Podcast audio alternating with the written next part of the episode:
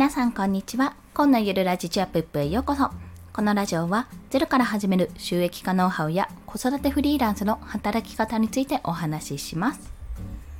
はい、今回のお話はクライアントワーク着手におけるですね、3つの心構えについてお話をします。まあ、これは今、今まさにこういうこと気をつけてやろうって思ったことですね。それについてお話をするんですけども、まあ、実践あるのみですよね。こちら。実践したからこそ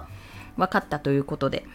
こんなことに気をつけてほしいと。まあ私の中でここをめちゃめちゃ気をつけてるよっていうお話をですね、3つさせていただきますので、もしあの何かの参考になればと思いシェアさせていただきます。ということで、こんな人におすすめなんですが、クライアントワークをするときに何に気をつけたらいいかと思ってる方とか、もしくは押さえとくポイントっていうのは何かっていうところですね。こちらについて1つずつ解説をしていきます。で、この放送のポイントですね、3つございます。1つ目は、サクッと返信。2つ目は無駄を省いたコミュニケーション。そして3つ目は納品は遅くとも納期前日というところですね。こちらについて解説をしていきます。まず、サクッと返信のところなんですけども、まあ、いわゆるね、あの、サクッと返信、すぐに返信するっていうのは、なんか、あるじゃないですか。LINE 既読、既読するみたいな。あの、あんな感じがして、え、そんなに追い詰められなきゃいけないの？っていうふうに思われるかもしれないんですけども、まあそういうわけではないんですよ。もちろん寝るときは寝てほしいですし、自分がそれを開いてないときは、あの見ていないってことで全然 OK なんです。要は気づいたときに、あの状況がねどんな状況かにもよるんですが気づいたらすぐに返信しようというお話なんですねで例えばねあのそればっかり通知ばっかり来て集中できないって言ったらもうこの時間通知オフにしてっていうことも全然ありなんですよただ急ぎの案件だったりとか何かこう返事を待っている時だったりとかあとは自分がすぐに今返せない状態なんだけど中身を確認したい時ってあるじゃないですか、まあ、そんな時には例えば今ちょっと出先なんでまた後ほど連絡しますとかそんな形で一言添えればああなるほどそういうことなんだなっていうふうに分かるわけですよ。で私これをねよく失敗しまして結構なんかあのスルーじゃないんですけども遅くなっちゃった時とかあったんですよね、まあ、そういった時は必ずあ本当に遅くなって申し訳ございませんという形の一文をもちろん入れます。でこのサクッと返信って何が嬉しいかっていうと、まあ、ちょっと一重に相手を焦らせることもあるかもしれないんですけども基本的にはこちらの今の状況とかをね把握してもらうことによってでどういうふうな思ってるのかとかどういう進捗状況になるかっていうところをね把握してもらうってことが私は第一だと思ってるんですよ。というのは例えば同じ職場で仕事してるんだったら今どんな感じって聞ければ終わりのところをテキストでやり取りするわけじゃないですか。ということは相手がどんなことをしてるのかって全く想像できないわけですよね。でこちらはこちらで進捗状況を自分の中で分かっているけどもそれを伝えないと相手は「はい今なんか納期ギリギリだけど大丈夫？え納期って今日今日って言ったよね」みたいなたいな感じでハラハラさせたりするわけですよね。例えば納期の話ですけど、まあ、そんな形でなあのなので一応この日までに送りますとかこういうふうにやりますっていうような形はなるべく早く送るようにはしております。まあ、これが一つですね。そして2つ目は無駄を省いたコミュニケーションってところ。まあ、これはいろんなところでコミュニケーションコストをかける人はちょっと微妙っていうお話がね、あるじゃないですか。あるんですよ、結構。まあ、あれもこれも質問するとか、いや、そんなね、あれもこれも質問するって一度にいっぺんに質問してくれればいいのに、チャットみたいな感じで、これどうですか ?A です。あ、ありがとうございます。で、これどうですか？いや、B です。ありがとうございます。あ、で、これどうですか ?C です。みたいな感じで、ねパッパッパね、いやいやいや、だだったらまとめて質問せいや、みたいなことになるわけじゃないですか。まあ、そういったコミュニケーションスキルを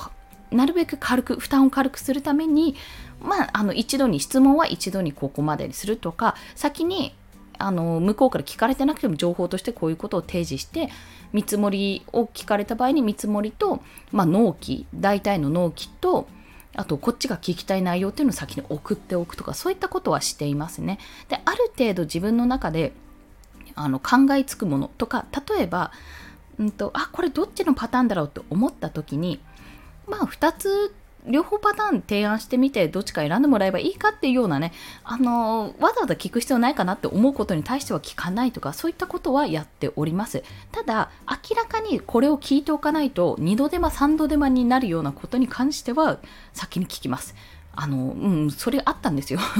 なんか書いて送ったら、いや、テイストこういうのじゃないんですみたいなこと言われて、いやいやいやいや、参考資料って書かれていたのこっち系じゃんみたいな、あれ？違った？みたいなことがね、全然あるんですよ。で、それっておそらく、あのその私の直接のクライアントさんからがそう選んだわけじゃなくてクライアントさんの先にまたクライアントさんがおそらくいるんですよね。そこがいやちょっと違ったねみたいな感じで 多分お話しされていたんだろうなって勝手に私は想像してるんですよ。でもこれって営業あるあるで全然営業あるあるなんですね。私も営業の経験があるのでこう先の先の方にあ違うって言われたんだなってこともね全然あったんですよまあそれは仕方ない致し方ないことなのでじゃあ修正しますってことで修正をもう即するもうすぐにパッパッパって終わらせるようにするってことを、まあ、心がけているってこともあります。まあ、無駄を省いたコミュニケーションっていうのは、なるべく2度手間3度手間、まあ、向こうの今この1つの質問をすることでお互いに時間が変な、変なね、手間が省けるんだったらその方が絶対いいと。でこっちがちょっと、なんか、うん、じゃあ2種類ぐらい作っとくか、カラーマンとモノクロ版2種類作るかとか、そこまでの手間じゃなくて、こちらでやれることだったらそういうふうに提案するっていうような形でやっております。そして最後は、納品は遅くとも納期前日を心がけてます。というのは納期当日ギリギリに送るっていうのが基本的に嫌なんですね、私。焦るし。だって何が起こるか分かんないじゃないですか。子供が風邪をひくとか自分がぎっくり腰になるとか、いや、本当に、本当に何が起こるか分かんないんですよ。ってなった時に、その時のために1日早めにやるんですよ。いや、なんなら、1日でも2日でも早く提案できる分には早く提案します。それは心がけてます。もちろん時間を考えますよ。朝一でできたものを朝一で送るかって言ったら、ちょっと9時ぐらいまで待とうとかそういったことはありますけども、基本的にはさっさとさっさとやりたい人なんですよ。というのは、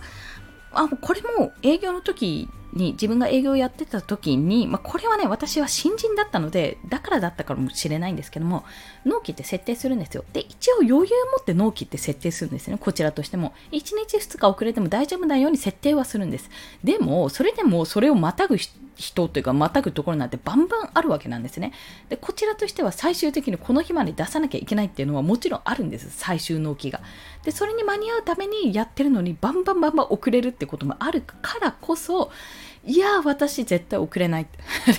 絶対遅れたくないって思って そう自分がそういう経験をしたので絶対遅らせられないって思ってやっているってところがありますそれはあの後から修正が入ったりもしくは全然やり直しってことももちろんあるので今例えば納期が今週の金曜日8月何日 ?5 日 ?6 日 ?6 日か6日の金曜日までって言われたら、まあ、5日までには提出するんですよ。っていうのは、なんか修正とか、やり直しとか全部ありきで8月6日だと私の中で思ってるからなんですね。まあ、おそらくね、最終納期ではないとは思いますけども、そういうふうに信じたいですが、まあでも自分の営業の経験上、結構ギリギリに納期設定する人ももちろんいたので、いや、だったら、だったら早くにやっちまおうと。で、早くやることによってのメリットって、まあもちろんいろいろあるんですよ。修正がすぐにできるっていうのもあるんですけど、一番は他の仕事が入れられるようになるってことですね。ちょうど、まあ一回まったりしようと思って別のことやってたら、なんか本当に、あ、この人のこの案件やりたいと思ってた案件に応募できないとかね、そんな状況になりかねないので、いつでもチャンスはいつ降りてくるかわかんないから、その時に入って手を挙げられるように、先に先に仕事はやっておくっていうようなことをお話ししました。まあ、こちらはですね、どんどん仕事が増えたりしたら、またスケジューリングとかね、そういったことにもなってくると思うんですけども、基本的にはなるべく仕事はさっさと終わらすと。自分のコンテンツを後回しにしてでも自分のこの受けた受注は最初にやっておくと。余裕を持って作っておくってことはこれが一番本当に大事にしていること。です。ということで本日クライアントワーク着手3つの心構えについてお話ししました。おさらいすると1つ目はサクッと返信すること2つ目は無駄を省いたコミュニケーションを取ることそして最後は納品は遅くとも納期前日にはやるってことですね、まあ、そこを意識して行っております。まあ、これはあくまで私の一例ですので、まず人それぞれかと思いますけども、一応ね、裏の、裏の意味として自分が楽になりたいからっていうのももちろんなんですよ。自分が、あ、損したくないこれこんなことで損したくないっていうふうに思うからこそ先に先にやろうとしてる、まあ、そんな形でございます。ということで本日の合わせて聞きたいは、まあ、こんなことを意識して仕事をしている、まあ、あの応募するときとかコンペに出すときとかこんなことを意識してるよってお話をしたライブがあります。そちらの過去の放送のリンクを貼っておきます。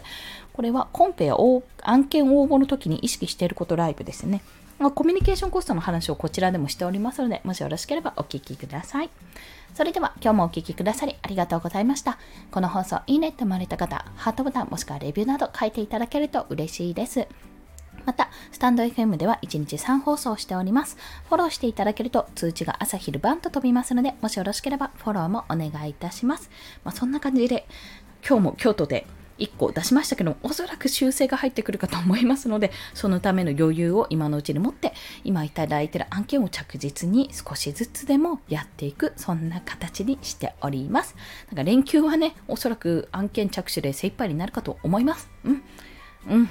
そうしたい。はい。そんな風に思いながら今日もコツコツと頑張っていきましょう。コンでした。ではまた。